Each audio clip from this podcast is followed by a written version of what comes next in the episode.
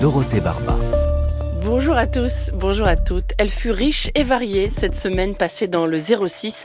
Des initiatives et des bonnes idées dans les Alpes-Maritimes, toutes disponibles en podcast évidemment. Et pour ce dernier jour, nous sommes à Mandelieu-la-Napoule, puis à Grasse.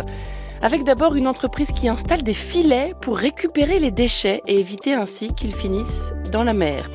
Et ensuite, on va se demander si les champignons ne seraient pas l'avenir de l'agriculture. Pas n'importe quel champignon, hein, des organismes microscopiques qui permettent de cultiver avec moins d'eau et moins d'engrais. Ce sont des biostimulants naturels inspirés du génie de la nature. Soyez les bienvenus. Carnet de campagne, le journal des solutions. On sait que des déchets polluent nos mers et nos océans, mais réalise-t-on suffisamment leur trajet, leur itinéraire? Ces déchets viennent le plus souvent de la Terre et ils sont passés par les eaux pluviales. Aussi est-il essentiel de les intercepter avant. Une entreprise basée à Mandelieu-la-Napoule installe donc des, des filets pour répondre à cette problématique. Bonjour Stéphane Azikian. Bonjour.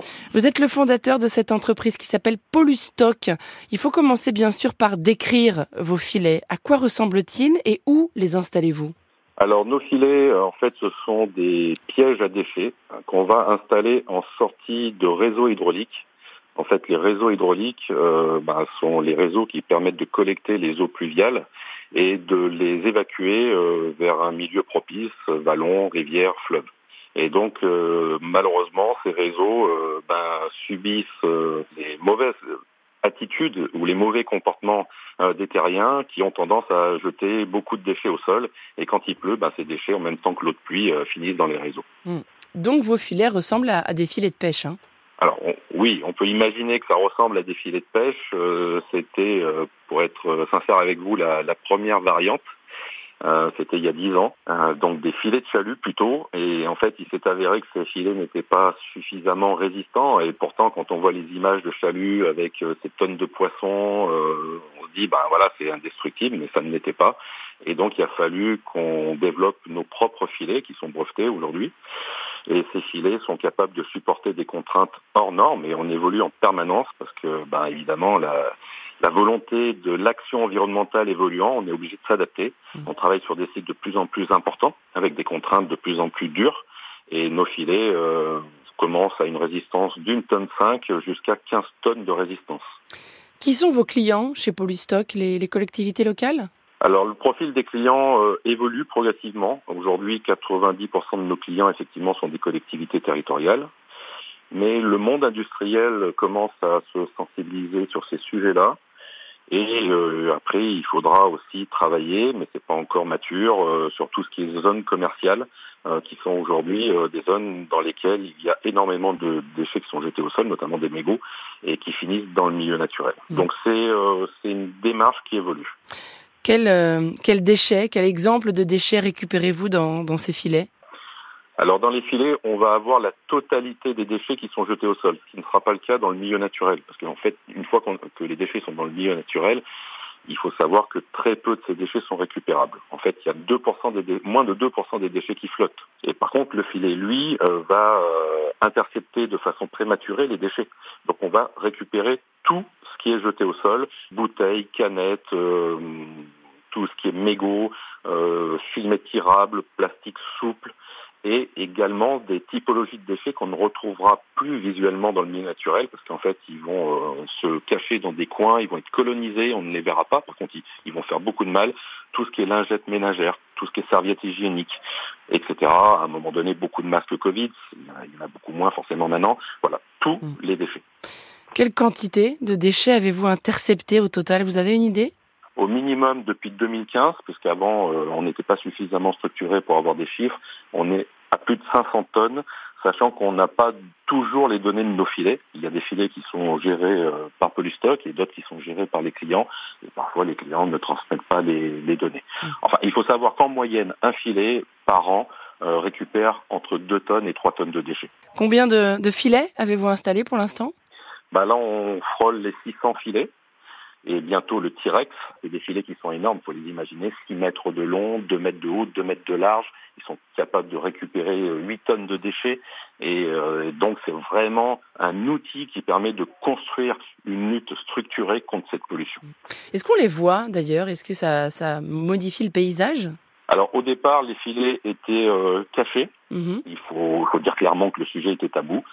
Donc on voit qu'il y avait des volontés d'agir, mais bon, voilà, ça sous-entendait que les réseaux étaient mal gérés, ce qui est faux. Hein, je veux dire, un gestionnaire de réseau ou, ou le maire d'une commune n'est en aucun cas responsable de ce que les gens jettent au sol. Et donc aujourd'hui, ça a vraiment évolué. On vient d'installer un filet à Istres, par exemple, dans 83, et euh, avec au contraire un panneau de sensibilisation, donc un énorme panneau qui indique pourquoi la commune a mis un filet, à quoi il sert et pourquoi il faut avoir le, les bons comportements et que tout ce qu'on jette au sol va finir en mer. Et en fait, c'est pas un problème visuel aujourd'hui, tous les experts le disent. C'est un problème aujourd'hui sanitaire parce qu'en fait, ces polluants contaminent la chaîne alimentaire. Donc aujourd'hui, on ne cache plus les filets, on les montre. Et au contraire, on s'en sert comme outil pédagogique. Vous parliez de, de sensibilisation à l'instant, Stéphane Azikian. Votre entreprise intervient aussi dans les écoles. Est-ce que parfois c'est une surprise pour les enfants de réaliser que les déchets dans la mer viennent euh, de la terre et le parcours qu'ils effectuent, ces déchets? Ah oui, en général, c'est quelque chose euh, qu'ils découvrent. Mhm. Euh, le, le, processus polluant, ils ne le connaissent pas vraiment. Ils connaissent le problème, hein, parce qu'aujourd'hui, c'est suffisamment euh, médiatisé, euh, c'est un enjeu majeur. Donc ça, ils le connaissent. Mais, mais d'où viennent les déchets Beaucoup imaginent qu'ils viennent de la mer, en mhm. fait, du trafic maritime. Et quand on leur dit que 80% des déchets viennent de terre, et là, il y a une stupéfaction. Et ça, c'est un énorme message d'espoir. Voilà, là, on se dit qu'effectivement, les nouvelles générations seront bien plus imprégnés euh, de, des responsabilités qu'on doit affirmer pour reprendre le contrôle euh, de cette pollution et préserver le vivant. Polustock, entreprise basée dans les Alpes-Maritimes. Merci beaucoup Stéphane Azikian. Bonne journée. C'est moi qui vous remercie. Au revoir. France Inter. Carnet de campagne. On a toujours besoin d'un plus petit que soi, c'est bien connu. Eh bien, les plantes n'échappent pas à la règle. Leurs alliés, en l'occurrence, sont de minuscules champignons. Une entreprise des Alpes-Maritimes vend des champignons qui permettent de cultiver des plantes avec moins d'eau et moins de produits chimiques. Bonjour Justine Lipuma. Bonjour. Vous êtes microbiologiste, cofondatrice et présidente de cette entreprise de biotechnologie basée à Grasse qui s'appelle Mycophyto. Alors, il va falloir commencer par un peu de, de vulgarisation scientifique, si vous le voulez bien. Qu'est-ce que la symbiose mycorhizienne Oui, bien sûr. Alors, la symbiose mycorhizienne, en fait, c'est une association euh, à bénéfice mutuel entre les plantes et des champignons microscopiques qui sont présents dans le sol et qui vont s'associer au niveau des racines des plantes et leur permettre d'aller puiser des éléments nutritifs pour se nourrir de façon beaucoup plus loin que ce qu'une racine pourrait faire. Donc ils vont aller explorer le sol d'une manière beaucoup plus efficace que la plante seule avec ses racines. Et vous avez décidé chez Mycophyto de vous reposer sur ce génie de la nature et de proposer ces micro-champignons. Sous quelle forme les produisez-vous? La forme qu'ils vont prendre à la fin, ça va être une poudre, des granulés qui vont euh, finalement contenir euh, des millions de spores de champignons d'espèces différentes puisque on, produit nous des espèces qui vont être des cocktails de 5 à 25 espèces adaptés à chaque contexte différent d'un agriculteur, un type de sol, euh, un type de plante et puis un climat également. Donc ces champignons vont aider les plantes à pousser. Ce sont, on peut le dire, des biostimulants naturels. Oui, c'est ça, tout à fait. C'est des biostimulants, des bioprotecteurs aussi, parce qu'ils vont aider la plante à mieux se défendre euh, face à des stress euh, biologiques ou des stress climatiques. Et c'est également des biostructurants, puisqu'ils vont aider à régénérer les sols, à les rendre aussi beaucoup plus euh, résilients. Combien d'années de recherche ont été nécessaires? Alors nous, on se repose sur euh, plus de 40 années de recherche sur cette euh, symbiose. On a travaillé avec les instituts de recherche euh, référents et côté Mycophyto, on travaille et on essaye de comprendre cette symbiose depuis maintenant 2016. Hum, voilà, et c'est tout récent. Hein. Votre entreprise a commencé à exercer en 2017. Vous prévoyez, je crois, de prendre beaucoup d'ampleur hein, dans les mois et les années à venir. Oui, parce que l'enjeu est important, parce que le besoin des agriculteurs d'avoir des solutions biologiques pour leur permettre de s'adapter, euh, de transformer leur système de production agricole est important et donc on se doit de pouvoir répondre massivement à cette demande. On doit donc accélérer pour produire euh, toujours plus de champignons à un coût qui devienne demain le plus accessible possible au plus grand nombre. C'est une alternative naturelle aux engrais chimiques. Quels sont vos résultats pour l'instant en termes d'économie, d'eau et de produits chimiques? Alors aujourd'hui, on a euh, différents résultats sur cette partie-là. On est euh, entre 20 et 40% euh, d'intrants chimiques en moins. Et puis, on est capable de conserver 20% d'eau en plus. Et tout ça, ça a un impact sur les rendements, puisque en parallèle de ça, on est capable d'avoir euh, jusqu'à 40% euh, de rendement supplémentaire en fruits et en fleurs, avec aussi une qualité augmentée. Donc l'enjeu, c'est de produire plus et mieux avec moins. Pourquoi on n'y a pas pensé avant? Bah, la nature, elle, elle y a pensé. Parce que ça fait 450 millions d'années que ce système et que cette association existe dans des espaces naturels. Euh, la difficulté, ça a été de bien la comprendre pour pouvoir euh, l'utiliser dans des espaces agricoles. Et aujourd'hui, le sol, même si on marche dessus tous les jours, reste encore une inconnue importante. On connaît très peu des espèces qui sont présentes dans ce sol et donc on a du mal à utiliser ce qu'on ne connaît pas. Donc il fallait que la science avance pour comprendre ce qui se passait et ensuite pour les utiliser, eh bien il fallait faire le pari un peu fou qu'a fait Mycophyto de dire on va développer des solutions à façon et on va pas juste avoir une ligne de production avec une seule espèce qu'on va répandre partout et ça va très bien se passer. Non, chaque sol est différent. Quel accueil recevez-vous de la part du monde agricole? Est-ce qu'il y a un peu de, réticence, disons-le, à, faire venir des, des tout petits champignons pour travailler?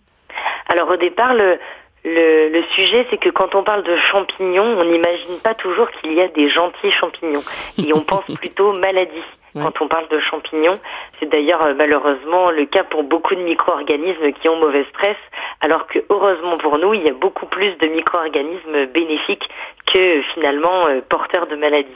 Euh, mais donc il y a d'abord cette parfois cette première appréhension, mais avec quelques explications, les agriculteurs comprennent très vite l'intérêt de cette solution et surtout ils y voient un regain d'autonomie, de maîtrise de leur système de production agricole.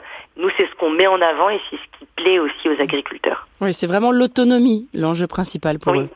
Oui, c'est ça, et puis d'avoir euh, un système plus euh, résilient. Aujourd'hui, ils s'aperçoivent, ils voient bien qu'ils ont des systèmes de production agricole qui sont fragiles, donc ils s'inquiètent de pouvoir continuer à maintenir leur activité agricole dans les années à venir avec les enjeux de sécheresse qu'il y a notamment, euh, et puis de pouvoir utiliser certains produits qui sont euh, interdits ou qui vont l'être, s'ils veulent pouvoir continuer à gagner leur vie euh, correctement, eh bien, ils savent qu'ils doivent changer les choses. Mais pour ça, il faut qu'on les écoute, il faut qu'on les accompagne et il faut qu'on développe des solutions avec eux et pour eux. Au fait, on ne peut pas les voir à l'œil nu, vos champignons? Non.